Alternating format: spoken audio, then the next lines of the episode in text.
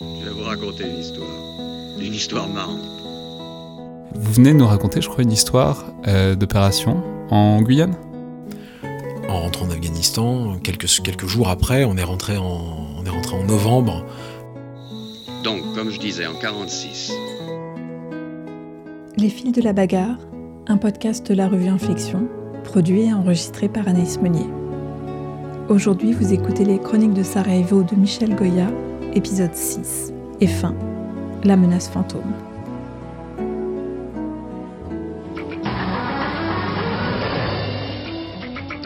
Madame, Monsieur, bonsoir. Toute la journée a été extrêmement euh, tendue à Sarajevo. «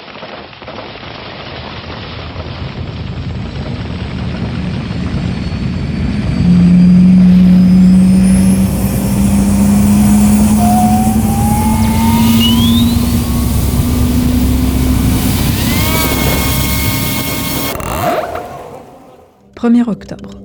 Le caporal-chef Tailleur est frappé au ventre sur le parking de Scandaria. Tailleur sera sauvé in extremis, une nouvelle fois par la magie du capitaine médecin, puis du vin.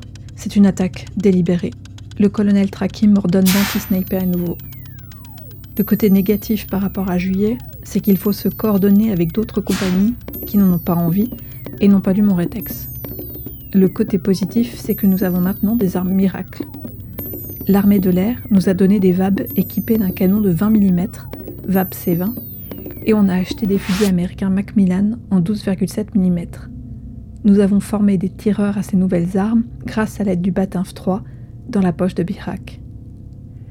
Nous avons enfin des armes qui tapent loin et percent les murs. Je place le VAB C20 dans le parking face au sud et face à l'ouest au bâtiment suspect de Gorbitsa. J'installe les tireurs Macmillan dans le casino qui sert aussi désormais de popote. Je vais à l'endroit exact où Tailleur a été touché. Je me mets dans la même position avec une carte et un viseur laser. J'imagine que le viseur est le trajet de la balle qui vient et je calcule par où elle a pu passer ou non. Je détermine le point d'origine près du cimetière juif. Je fonce voir mon équipe de tir et leur dis de surveiller cette zone avec notre lunette astronomique et de calculer les éléments de tir pour le Macmillan. Coup de chance, un tireur y apparaît quelques minutes plus tard et tire sur le casino, à côté de la roue de la fortune. La riposte préparée est immédiate. Le tir est tellement puissant que certains croient qu'un obus est tombé dans la pièce. Le malfaisant mange une 12,7 mm perforante explosive incendiaire, une sorte de petit obus qui envoie 60 éclats après avoir percé un mur. Le lendemain, j'organise une patrouille jusqu'à la zone sur laquelle nous avons tiré pour essayer de voir le résultat. Je pensais que c'était une position serbe, mais j'y rencontre les miliciens de Tsato, furieux. Je les salue et me replie sur Skanderia.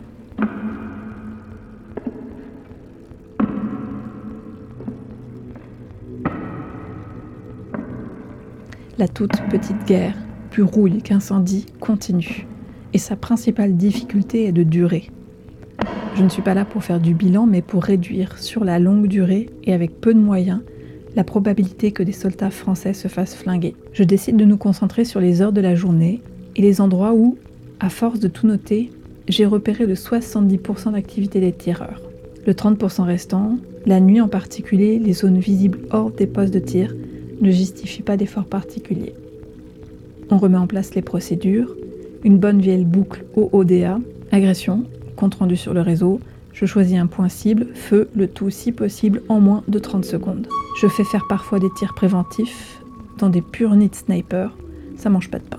J'ai cru entendre que dans des mandats suivants, les prévôts, les bœufs carottes des militaires, faisaient une enquête après chaque tir et confisquaient pendant ce temps les armes, comme après un tir de gendarme ou de policier en France.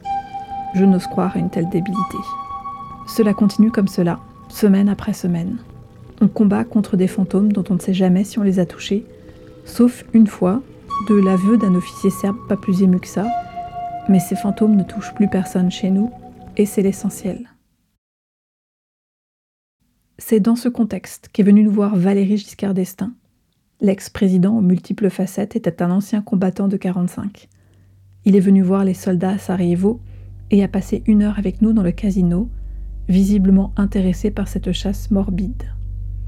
Ce ne fut pas la même ambiance par exemple avec Daniel Mitterrand, qui se foutait de voir des soldats français, mais devait se montrer dans The Place to Be quitte à stopper toute aide à la population pour pouvoir assurer sa sécurité.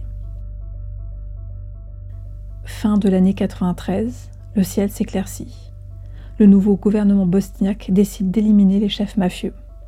Les forces spéciales de la police attaquent le QG de Tsasso, qui connaît un sort funeste entre les mains du père du gamin égorgé, avant d'être enterré en héros. Quelques semaines plus tard, et alors que la nuit vient de tomber, je suis appelé par un capitaine qui me dit s'être fait tirer dessus alors qu'il traversait la plateforme. Pour lui, les tirs venaient du bâtiment jouxtant notre parking. Je fonce au casino avec un tireur d'élite. Pendant que celui-ci installe la lunette de nuit sur son fusil FRF2, je balaye avec mes jumelles à intensification de lumière le bâtiment face à nous, à 70 mètres. Le coin droit de ma jumelle est alors ébloui par une rafale. Je me fixe tout de suite sur cette fenêtre. Le tireur a disparu, mais la pièce est éclairée.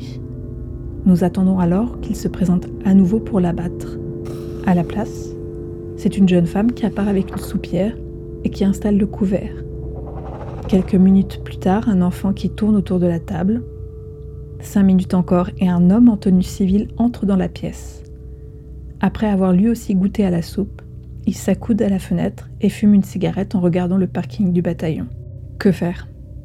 Est-ce le tireur? Puis-je abattre froidement un civil désarmé qui plus devant sa femme et son fils? Après quelques instants d'intense réflexion, malgré le bruit des cadres qui prennent l'apéro à la popote derrière moi, je dis à mon tireur de taper dans le mur au-dessus de la tête de l'homme. L'homme se précipite dans la pièce et éteint la lumière. Nous restons en surveillance un long moment, mais l'incident s'arrête là. Le lendemain matin, l'homme est venu se plaindre de notre agression. C'est le dernier incident grave de la mission, en tout cas pour moi. En janvier 1994, le bataillon rentre en France. Je me porte volontaire pour rester un peu auprès des camarades du 3e RIMA qui nous relèvent. Je les avais un peu aidés en envoyant tout le rétexte possible à mon ami Paul-Pierre Valli. Je veux continuer. J'ai surtout du mal à partir. Quelques semaines plus tard, à Fréjus, je rentre chez moi après le boulot. Je vois ma femme avec un grand verre de whisky à la main. Qu'est-ce qui se passe? Paul Pierre a été flingué par un sniper.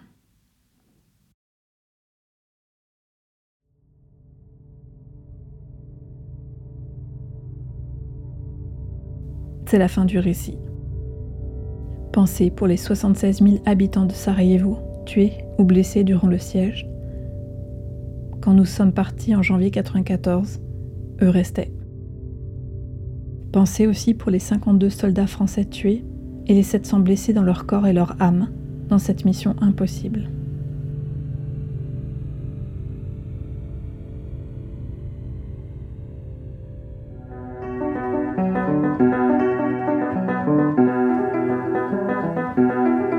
Les fils de la bagarre, un podcast de la revue Inflexion. Montage, prise de son et voix, Anaïs Meunier. Musique additionnelle, avec l'aimable autorisation de Terence Meunier.